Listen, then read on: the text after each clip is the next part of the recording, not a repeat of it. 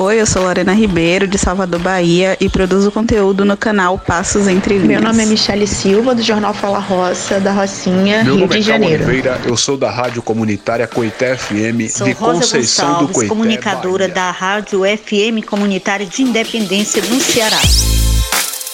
Rádio Comunitária, blog de notícias, coletivo de favela. Hoje a mídia comunitária está em todo lugar. Nas ondas do ar, no jornal impresso, na rede social.